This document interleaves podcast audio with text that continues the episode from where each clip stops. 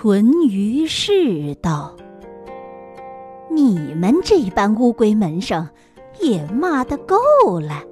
我如今饶你们罢了。只有几句未尽之言，烦你众人的口，寄与那乌龟老师，说他传授别人的心法，别人都试过了。”不见十分应验。他说：“压制妇人要先用气魄，像我家男子前日那样威风，不但自家卖弄豪强，还把通国之兵都号召拢来要压制我，也可谓雄到极处，壮到极处了。”我如今还会前述丈夫，鞭挞姬妾，可见先用气魄的话，甚是荒唐，全然听不得的。他说，气冲破定之后，就用才术，像我家男子前日那样聪明，不但做尽圈套，吓我投降。连修书草稿都央人打救，要离绝我，也可谓决胜无疑、料敌多众的了。可我如今还会跳出牢笼，不受驾驭，可见后用才术的话，也甚是淡忘，一毫用不着的。这样心法。也平常的紧，为什么就想此大名，把一县的渔夫渔妇都轰动起来，终日受他约束，岂不亏死？总是他前半生命好，不曾遇着个能干的妇人和他作对，所以妄自尊大，做了半世的夜郎王。如今小巫遇了大巫，被我说破之后，叫他老老实实缩了龟头，躲在污泥洞中过下半世罢了。众人见他以前的话虽然狠毒，还是骂的自己。况且这番举动是瞒着费隐公的。恐怕弄出事来，要惹他埋怨，所以一味含容，不敢轻易动手。如今见他丢了自己，骂到费老师身上，就一起胆壮起来，正要借此为名，好大闹一场，等老师知道，方才动气。就把几十个拳头一齐竖起来，对了中门狠锤乱打。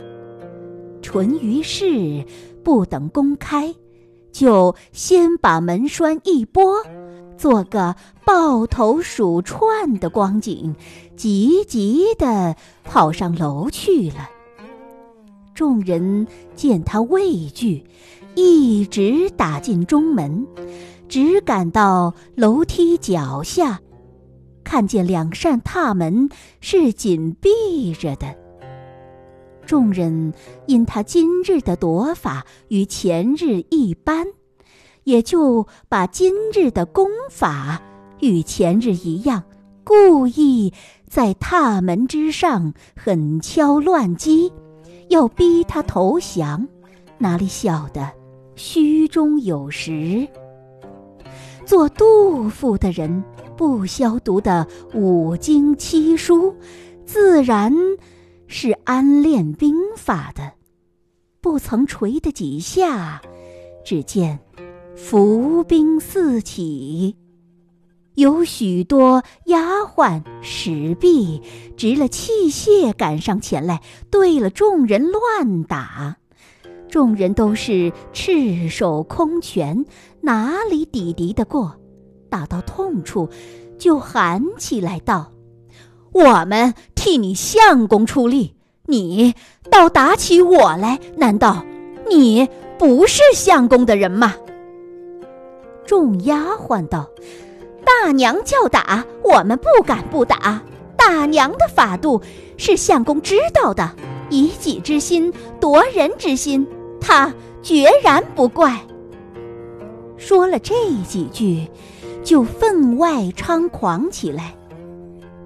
淳于氏传令道：“你们略打几下，见见大意就罢了，不用十分罗造。如今对众人说，叫他立到天井里来。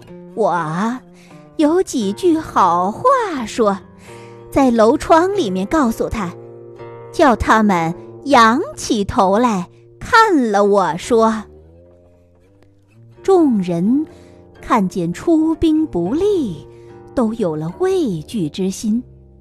见他说了这一句，知道也像前日一般，要放声求饶，好等众人出去的意思，巴不得要借此收兵。”就一齐拥入明堂，果然仰起头来看他说话。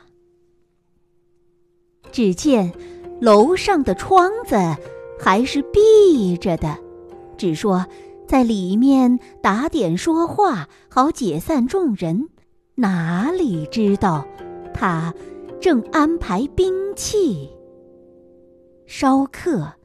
窗子一响，有许多污秽之物从楼上倾将下来，倾得众人满头满面。你说，这是些什么污秽？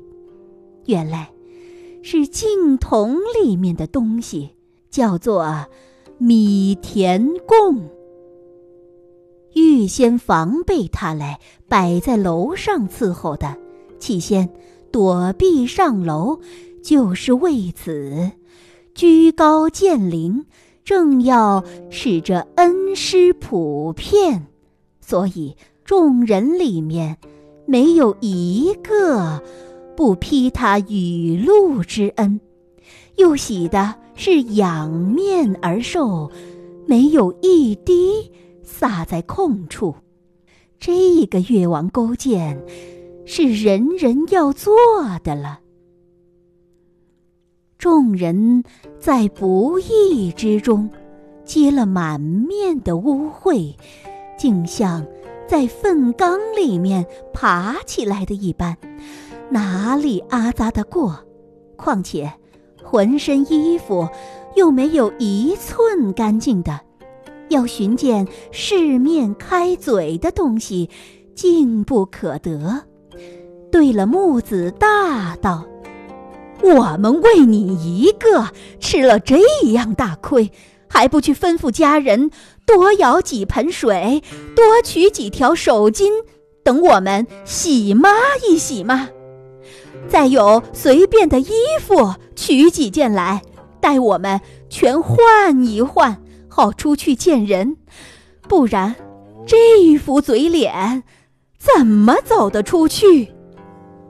木子大道，家人虽有几个，都被杜甫下制过了，没有一个敢来，待我自己去取。那些众人见龌龊不过，哪里等得他取来，就一齐跟到灶前，要就了铜盆洗面，哪里晓得？铜盆、水桶与四面开嘴的东西都预先收拾过了，哪里摸得着一件？要去搜寻衣服，一番干净的好，莫说破裙破袄藏得精光，就是开桌的抹布，也不留一块。众人叹口气道。神哉，杜甫，真扰世之才也！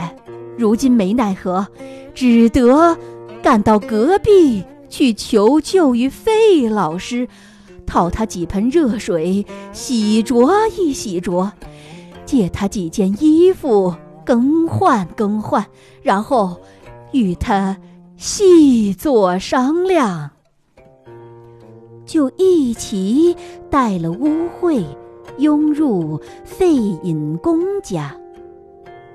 费隐公看见，惊慌不已，竟不知什么缘故，只得掩鼻而问之。众人把酿粪的根由与受粪的来历细细述了一遍，又把杜甫讥诮费隐公托他转制的话，一字不移，都替他直言告禀。费隐公听了，气得双眸直竖，神气索然。因他污秽不过，难以接谈，就吩咐家人取衣服连水，与他洗换过了，方才呵斥他道：“我前日已经说过，角度的事，是再试不得的。为什么？”背了我的话，又欺瞒着我，走去生起事来。如今被他扫尽威风，连我也为之丧气，却怎么了？众人道：“门生们的不是，自然不消辩了。只是这场胜负，大与风化有关。”还求老师舍短虑长，想个奇迹出来，正一正风化才好。不然南风自此不静，连以前收服的杜甫都要反叛起来，老师与门生辈都有不测之忧也。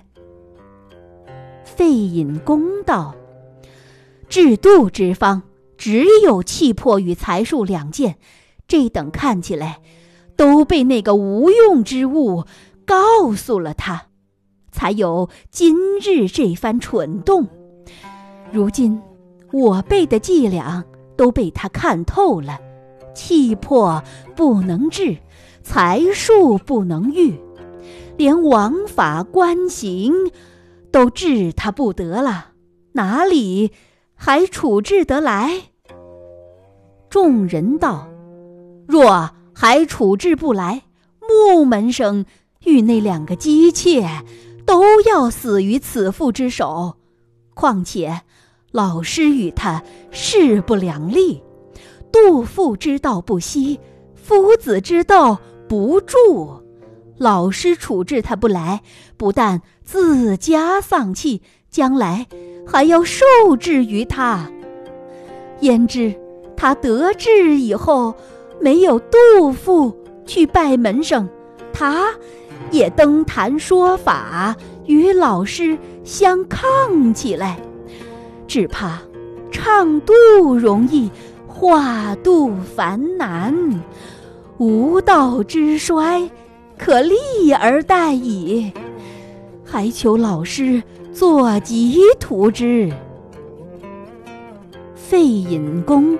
不言不语，踌躇了一会儿，方才回复他道：“就要相图，也不是旦夕之事。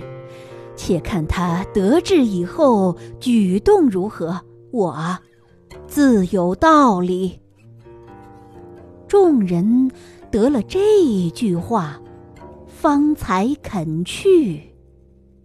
却说。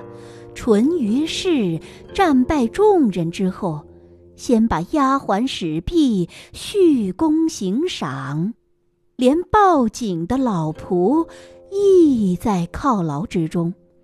赏功已毕，就把三个招寇之人唤到面前刑罚。木子大领竹板，两个姬妾吃皮鞭。一日之中受了两番严考，从此以后，把这三个犯人监在两处，日间不许见面，夜里不使闻声，两处都拨了丫鬟不时巡逻，一有响动，就取出来治罪。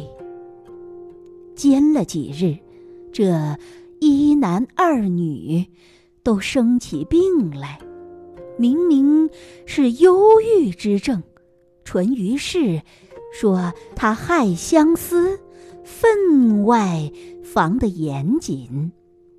木子大再三哀告，要出去就医，淳于氏只是不许。木子大道：“如今春闱已尽，会试的同袍都要起身快了。别样的事不许我走动，难道进京会试也不容我去不成？”淳于氏听了这句话，就欢喜起来，思想会试。还是小事，且等他出去之后，好结果这两个妇人，省得他立在面前，到底有些碍手。就一面料理行装，一面顾办船只，直到起身那一刻。才叫老仆挑了行李跟他出门。未行以前，恐怕那般恶少要替他商量计策，思想复仇，一概不许他辞别朋友。那两个姬妾知道他此番出去不是生离，就是死别了。到临行之际。就不受拘挛，从房里跳将出来，一起扭住木子大，嚎啕痛哭，说：“我们两个终究是一死，不如死在你未去之先。”个人取出一把剃刀，都要自刎。被淳于氏喝令丫鬟夺下剃刀，扯了开去，方才打发的丈夫出门。木子大伤心不过，哪里去得向前？心上思量道：“我病体十分沉重，就到了京师，料想。”愁病交煎，也做不得好文字处。拿定不中，去也枉然。不如住在近边，看看家中的光景，好等机会。就在船上住了一夜，到了第二日黎明，竟到费隐公家。哭诉从前之苦，求他生个法子，救了这一条性命。费隐公恨他不过，哪里肯管，只说没有计策。木子大道：“老师不救门生，门生只有一死而已。”说了这一句。就跪下地去，只管撞头。费隐公想了一会儿，才问他道：“照你说起来，这一次的公车断然不上的啦。那，你可肯躲在我家住上一年两载，待我？”把这强悍之妇处个尽情，使他一生一世不敢反复吗？木子大道：“若得如此，莫说一年两载，就躲一世，又何妨？”费隐公道：“你如今被他磨灭不过。”所以恨他，只怕一月两月不在面前，没有杜父磨灭你，你的骨头又有些作痒起来，要思想杜父去受他的磨灭了，哪里保得一年两载不想回去？木子大道。门生的体面为他坏了，门生的宗嗣为他绝了，连自己一条性命尚不能保，此等仇恨竟可以不共戴天，岂有隔绝了他还去思念之理？费隐公道：既然如此，我就要。变异形式了，你从今以后住在我家，待我把小儿辈相从，娶你做个西媳，省得你没有事做，要想出门。那两位家人包你不出十日，就双双弄他出来，与你并坐一处就是了。木子大得了这一句话，欢喜不了，也不问他取出家人当用何法，处置杜父当用何方，索性付之不闻，好等他便宜行事。却说淳于氏打发丈夫之后。把那两个姬妾三日一敲，五日一比，定要送他上路。亏了一个能事的卖婆，常在他家走动的，把淳于氏两三苦劝，说：“打死不如放生，何不寻两份人家遣他出去？一来。”断绝祸根，二来也积一场阴德，三来还得几两银子，又省了两口棺材。淳于氏见他说的有理，才肯放一条生路，要打发他出门，只是不肯嫁在近处。恐怕丈夫回来，要背地取赎，除非嫁于远方之人，方才没有后患。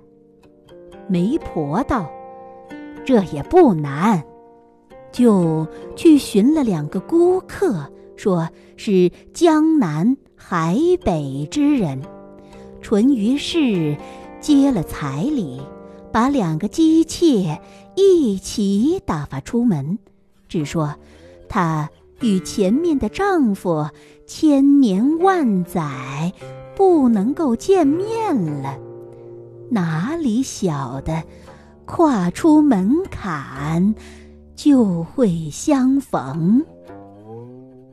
原来那个媒婆又是费隐公的心腹，设定圈套。叫他来做事的，果然不出十日，就把两个家人与木子大并作一处。这一男二女不但分而复合，又只当死而复生，哪里快活得了？住在费隐公家，看了样子。与他一般作乐。